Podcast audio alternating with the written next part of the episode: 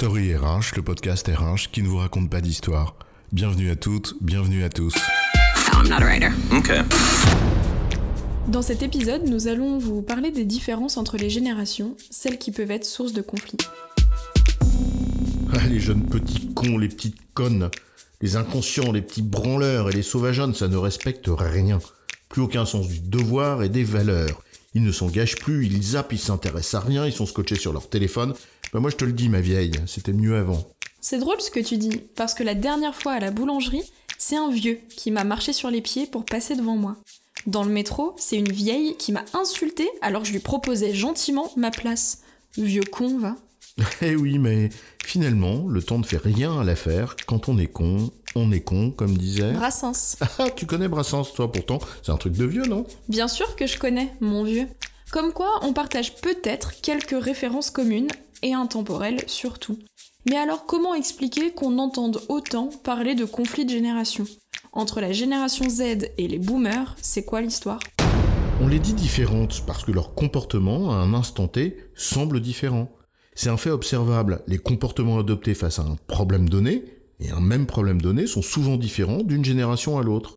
Mais ils sont en revanche très souvent motivés par les mêmes besoins de fond. Et cette réponse est différente parce que chacune de ces générations n'a pas la même lecture de la situation. Au fond, en effet, les êtres humains ne sont pas si différents les uns des autres. Leurs besoins essentiels sont les mêmes précisément parce que ce sont des personnes.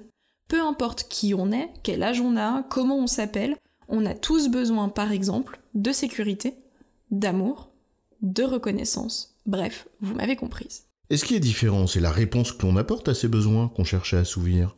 Et cette réponse, elle va être différente d'une personne à l'autre, pour plein de raisons, son milieu social, sa culture, son expérience, etc. L'appartenance ou non à une certaine génération, eh bien c'est l'un des paramètres, parmi d'autres, qui explique cette différence. Intéressons-nous donc à ce paramètre qui regroupe en fait plusieurs composantes.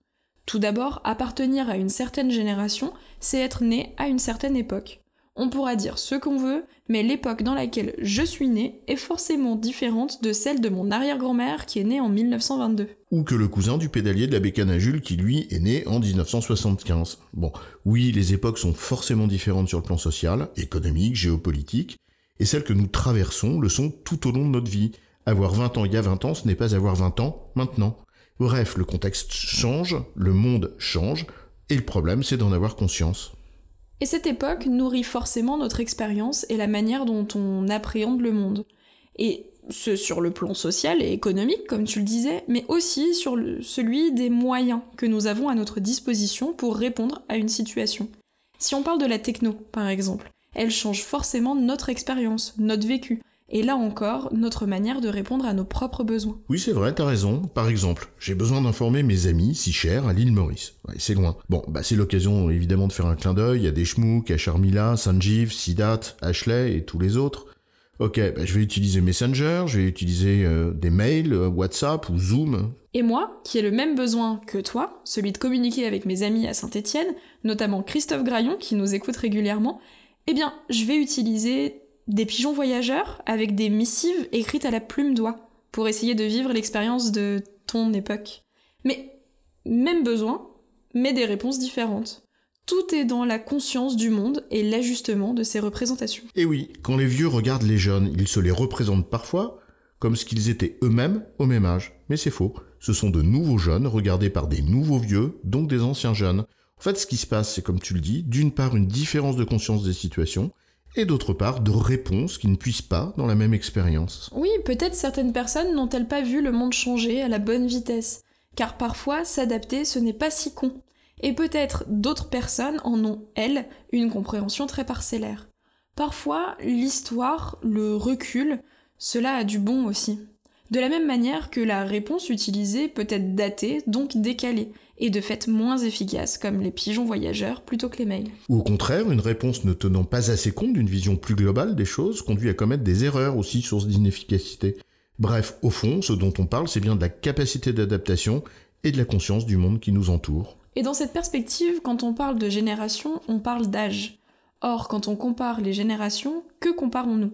Une photo, à date, en 2020, entre la génération Y, la mienne, et la tienne, où on compare la réaction des gens à 20 ans en 2020 et ceux des gens qui avaient, comme toi, 20 ans dans les années... enfin, à l'époque des dinosaures. Ouais, c'est malin. Bon, si on compare la réaction des personnes qui ont 20 ans à celle de personnes qui en ont 50, même sans regarder de manière précise l'époque dans laquelle ils vivent, forcément les réponses aux besoins fondamentaux ne sont pas les mêmes. Pour caricaturer, on a tous les deux le besoin d'assurer nos revenus. Mais moi, j'ai besoin de cash et toi de préparer ta retraite, c'est ça? Petite conne. Euh, J'en suis encore loin, je te rassure, mais ça fait une excellente transition pour parler des conflits entre les générations, n'est-ce pas? La vraie cause du conflit, c'est l'idée ou l'image que l'on se fait de l'autre. C'est le regard plein de préjugés que l'on peut porter sur telle ou telle génération qui nourrit les conflits potentiels. Et oui, les dinosaures doivent être conscients qu'il leur faut s'adapter en permanence pour ne pas devenir une espèce en voie de disparition, plutôt que de penser à tort que les jeunes sont tous comme ci ou comme ça. Picasso disait on met longtemps à devenir jeune. Surtout, quand on est jeune, on part de plus loin. Alors les jeunes doivent garder en tête que ceux et celles qui en ont vu plus qu'eux ont aussi des choses à leur apprendre, et ne sont pas que des vieux cons. N'est-ce pas là Rochefoucauld qui disait que les vieux fous sont plus fous que les jeunes? C'est une private joke ça? Non, je rigole. Oui, et l'expérience ne veut surtout pas dire recopier à l'identique, parce que ça, c'est con.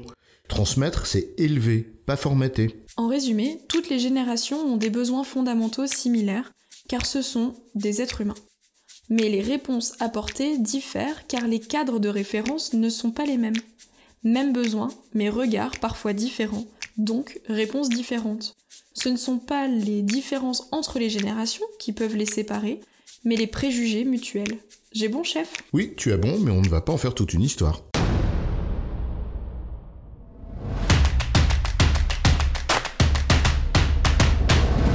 Story RH, le podcast RH qui ne vous raconte pas d'histoire. Retrouvez tous les épisodes sur storyrh.fr.